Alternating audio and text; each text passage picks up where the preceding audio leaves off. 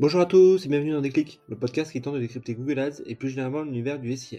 Je suis Jeremy Akos, consultant SIA depuis plusieurs années et j'aurai le plaisir d'aborder une fois par semaine une problématique search.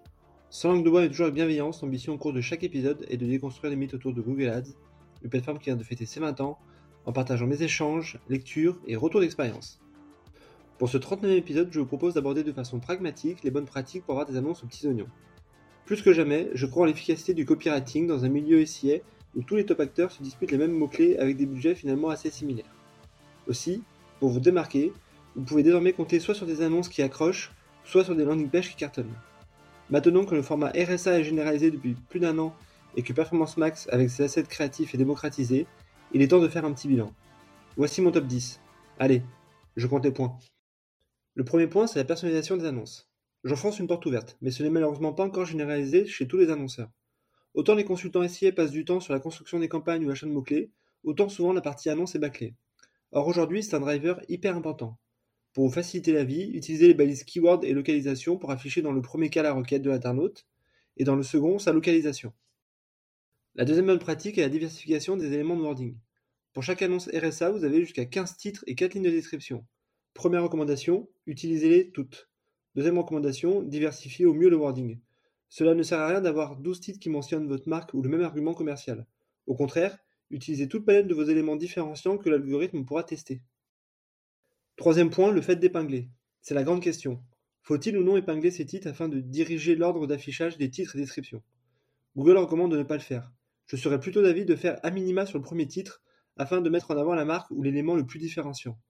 Trop laisser la main aux algorithmes, c'est prendre le risque d'avoir finalement des titres redondants et abscons. Le quatrième point, c'est le test de format court et long. Sur Performance Max, ou même pour les annonces RSA, il peut être intéressant de tester des formats d'annonces courts et longs. Historiquement, la bonne pratique était d'utiliser tous les caractères disponibles, mais aujourd'hui, avec le triomphe du copywriting, mieux vaut un titre qui claque qu'une longue description vide de sens. Le cinquième point concerne la multiplication des assets créatifs. Sur Performance Max, il y a la possibilité d'intégrer jusqu'à 20 bannières et 5 vidéos. Seulement, bien souvent, les annonceurs se contentent d'utiliser que quelques assets Or, de manière à alimenter l'algorithme, il vaut mieux lui proposer une grande quantité d'assets créatifs. Si vous n'avez pas de créa en stock, pas de souci, Google vous propose de scraper les images de votre site. Idem pour les vidéos, vous avez la possibilité d'en monter une directement en important des créas statiques. Et c'est rudement efficace. Le sixième point est la mise à jour des éléments en fonction de la saisonnalité. Autant le e-commerce le fait plutôt bien en fonction de la saisonnalité ou des campagnes promotionnelles, autant sur les business lead gen, ce n'est pas encore une pratique commune. Pourtant, contextualiser ces annonces en fonction des éléments extérieurs est évidemment une bonne chose. Je pense aux organismes de crédit conso qui peuvent par exemple parler de crédit auto, travaux ou trésorerie en fonction du calendrier. Le septième point consiste à capitaliser ou non sur le nom de la marque. En fonction de votre notoriété de marque, il pourrait être intéressant de mettre en avant votre marque ou non. Exemple, si vous êtes une entreprise du CAC 40, c'est évidemment hyper intéressant de mettre en avant votre marque, notamment sur des produits ou métiers où vous êtes challenger, comme Carrefour Bank par exemple.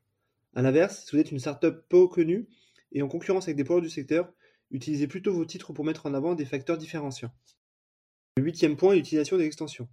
C'est un classique mais qui n'est malheureusement pas toujours utilisé, ou pas totalement. En plus des sempiternels Sidelinks, extensions d'accroche ou extensions d'extrait de site, je recommande d'utiliser dès que cela est possible des extensions de téléphone, prix, review et même ceux de lead form. Toujours très efficace pour réduire le parcours client. La neuvième bonne pratique est la segmentation par groupe. Finalement, pour avoir les annonces les plus personnalisées qui soient, cela passe souvent par une bonne structure de compte et de mots-clés. Contrairement aux recommandations Google, je suis partisan d'une certaine granularité niveau ad group pour faire en sorte que les annonces soient diffusées sur des univers de mots-clés cohérents. Idem, la mise en exclusion des termes de recherche non pertinents vous permettra d'avoir de bons CTR. Et enfin, le dixième point, pas de surpromesse. C'est toujours tentant la surpromesse pour se démarquer de la masse. Le meilleur, le plus, le moins cher. Seulement, cela peut s'avérer être une impasse si cela est faux. Vous allez payer des clics alors que vous souhaitez finalement avoir des conversions.